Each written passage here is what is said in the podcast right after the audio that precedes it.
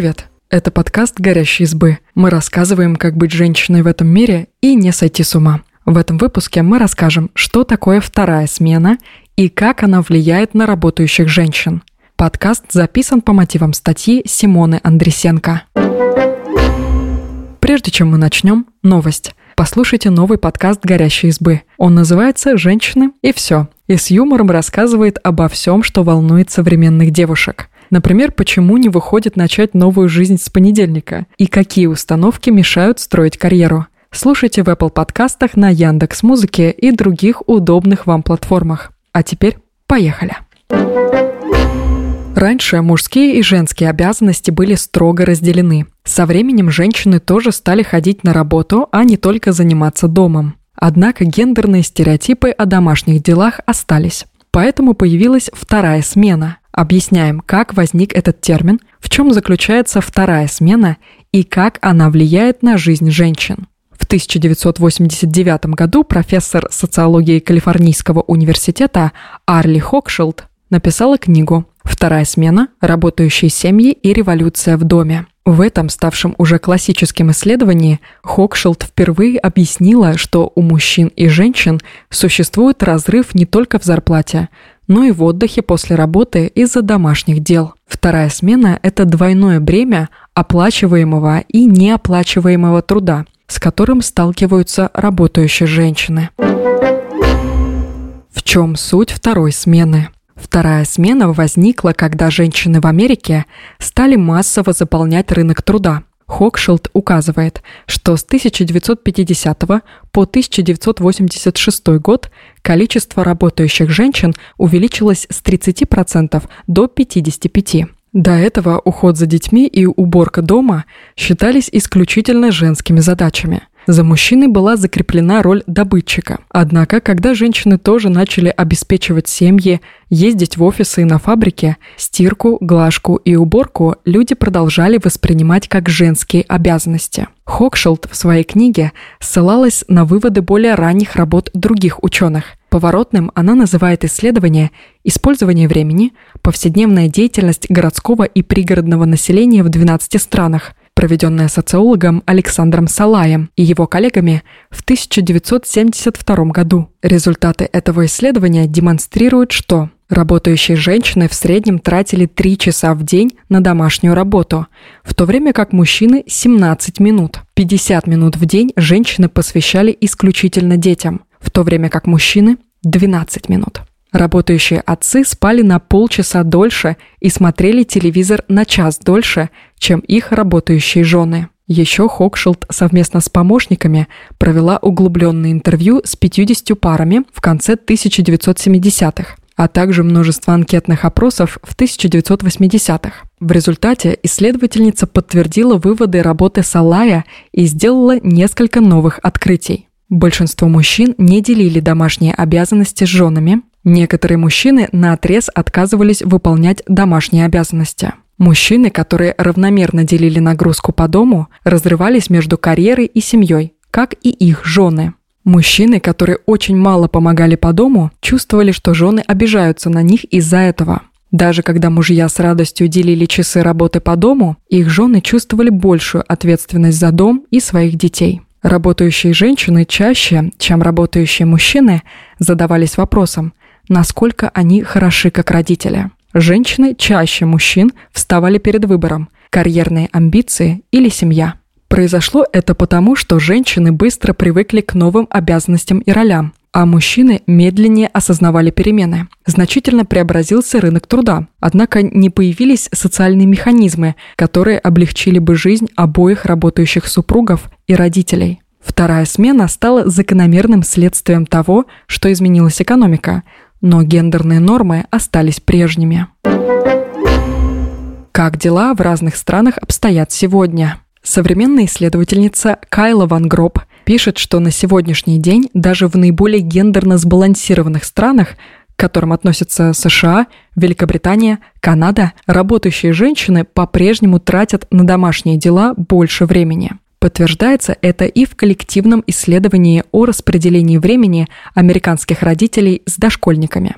Хотя объем необходимой домашней работы значительно сократился, женщины по-прежнему несут непропорционально большую ответственность за приготовление пищи, уборку и более утомительные аспекты ухода за детьми. А в Великобритании в 2016 году, по данным Управления национальной статистики, женщины выполняли в среднем почти на 60% больше неоплачиваемой работы, чем мужчины. Какая ситуация со второй сменой в России? Кандидат экономических наук, доцент в ШЕ Елена Мезенцева провела исследование о мужчинах и женщинах в сфере домашнего труда. Согласно результатам, общая работа и домашняя нагрузка у женщин трудоспособного возраста в среднем почти на 16 часов в неделю выше, чем мужчин. Кроме того, семейное положение влияет на количество часов, которые женщины тратят на работу по дому. Наиболее высокий объем домашнего труда у замужних женщин. У женщин в гражданском браке затраты времени на быт меньше на 3 часа в неделю, чем у замужних. Статус разведенной женщины снижает затраты на домашние дела на 5 часов в неделю. Брачный статус мужчины практически не влияет на время для домашних дел. А вот женщины в любом статусе тратят в среднем в полтора раза больше времени на быт, чем мужчины. Исследовательница полагает, что это может быть связано с тем, что в российских домохозяйствах сохраняются гендерно разделенные модели поведения. Они подразумевают четко разделенные мужские и женские сферы ответственности.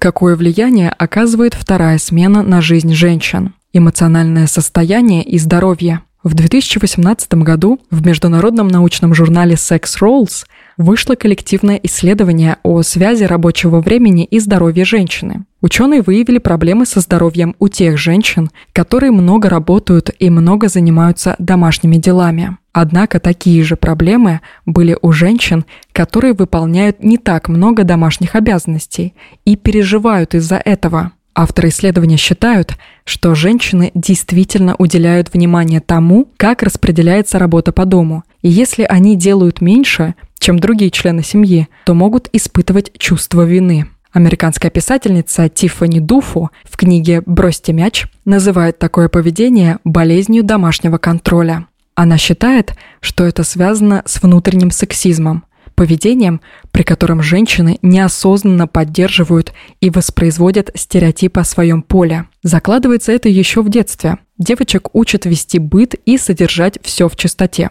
Поэтому с возрастом даже работающая женщина, воспитанная на таких установках, может воспринимать убранный дом как доказательство собственной успешности. Согласно работе, подготовленной исследовательницами из Университета Эдинбурга, в 2020 году особенно сильное влияние второй смены на работающих женщин с детьми было зафиксировано во время пандемии. Многие сотрудники были отправлены на удаленную работу, а детские сады и школы были закрыты, Поэтому задача женщин заключалась в том, чтобы сочетать работу на дому со значительно расширившейся второй сменой. В результате ученые отметили возросший уровень стресса и выгорания у женщин во время изоляции. Карьера. Отчет Национального бюро экономических исследований США показывает, что женщины тратят слишком много времени на домашнюю работу по сравнению с мужчинами. Вероятно, это снижает производительность труда в США, так, например, из-за необходимости выполнять домашние обязанности, женщины чаще склонны не выбирать работу с ненормированным графиком или требующую долгой рабочей недели. А если бы рабочая сила распределялась нейтральным с гендерной точки зрения образом, производительность в час выросла бы на 5,4%, заявляют авторы, поскольку люди лучше бы использовали свое время и навыки. Кроме того, женщины теряют свою продуктивность на работе – и больше склонны к выгоранию. Это происходит потому, что они тратят много свободного времени на домашнюю рутину и не успевают качественно отдыхать. Согласно данным исследования американской некоммерческой организации Институт семьи и работы, респондентки сообщили, что проводят свободное время так. Стирают 79% женщин, убирают дом, моют полы, окна, пылесосят, протирают пыль 75% женщин, Готовят еду 70% женщин. Устраняют беспорядок, раскладывают вещи по местам 62% женщин. Отношения в семье. В работе «Вторая смена» Арли Хокшилд выделяет три типа пар. Созданная в 1989 году типология актуальна и сегодня.